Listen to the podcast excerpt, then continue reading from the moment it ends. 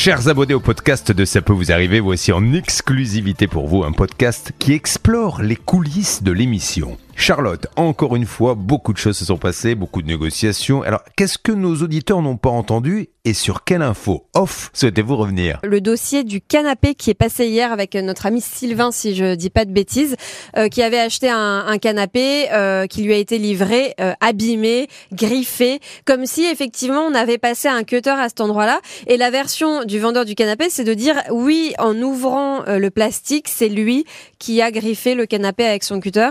Lui conteste cette version. Et ce qui est intéressant dans ce dossier, c'est qu'on avait un livreur qui avait écrit sur un bon de livraison euh, le film plastique était intact et pourtant la marchandise était abîmée.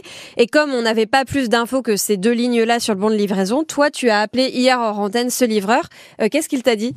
Alors, il a été très bavard. Euh, je me suis à peine présentée et j'ai évoqué le, ce dossier-là. Et tout de suite, il m'a dit oui, bah moi, de toute façon, euh, le canapé, euh, quand, quand dès qu'on l'a déballé, dès que je l'ai vu, on a vu qu'il était abîmé. et je lui dis bah dans ces cas-là, pour vous, il était abîmé au moment de l'emballage par les équipes du vendeur. Oui, oui, oui, il a été forcément emballé avec déjà cette rayure, avec déjà cette griffure sur sur le dossier. Donc, il a réitéré plusieurs fois euh, ses propos. Donc, pour nous, c'était clair. Euh, on ne voit pas pourquoi euh, le livreur serait de mèche avec les beaux-parents de, Sylvain qui ont réceptionné la marchandise. Il n'y a aucune raison. Et d'ailleurs, c'est intéressant parce que finalement, lui, à la base, n'avait aucun intérêt à mettre en porte-à-faux, entre guillemets, son client final qui est le vendeur de canapé.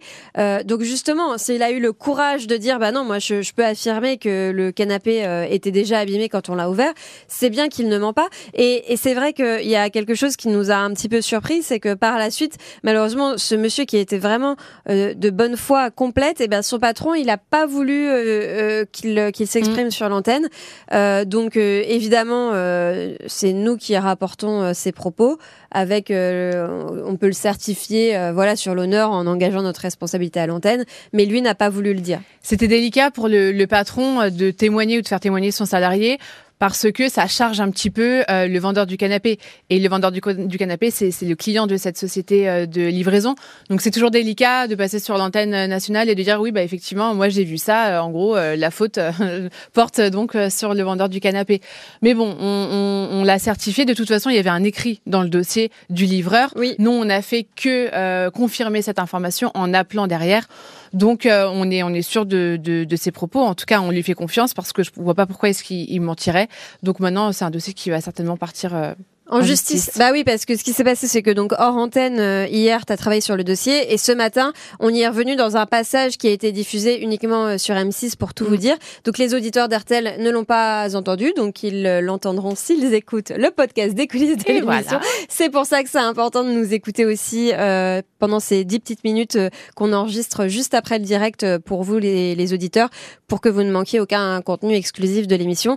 Et, et, donc lorsqu'on a eu à nouveau le vendeur du canapé ce matin. Il a rien voulu savoir. Mm. Il reste sur sa position. Ça a été un peu chaud avec Bernard en antenne, apparemment. Un petit peu, un petit peu. En fait, ce monsieur, euh, il a, il, il, est, sûr en fait. Il est certain de, de, ses positions. Il va camper dessus, et donc euh, on n'arrive pas à lui faire entendre raison. Euh, et d'ailleurs, on, on l'avait entendu aussi parce que dans le dossier, on a, on a une une vidéo de ce vendeur qui filme le déballage donc du, du canapé une fois qu'il l'a reçu dans ses entrepôts après la livraison qui a été un peu ratée. Oui, une fois euh, qu'il a été renvoyé en fait, donc ça prouve rien. Voilà.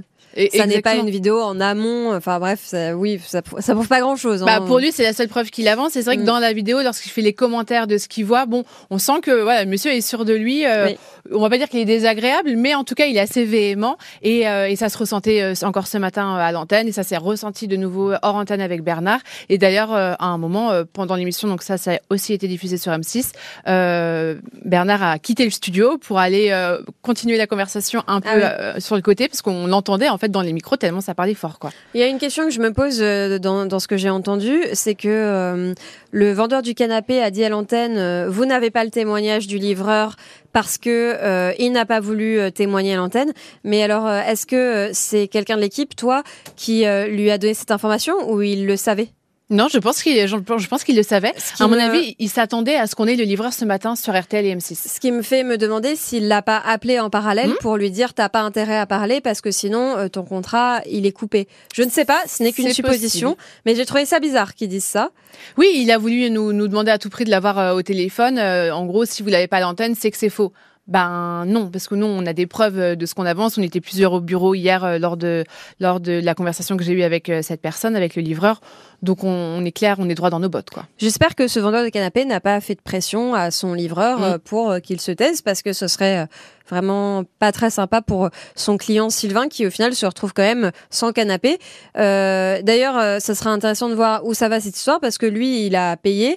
Euh, Le Mm. canapé, il est reparti dans les entrepôts, donc euh, il ne peut même pas à la limite profiter du canapé Oui. abîmé.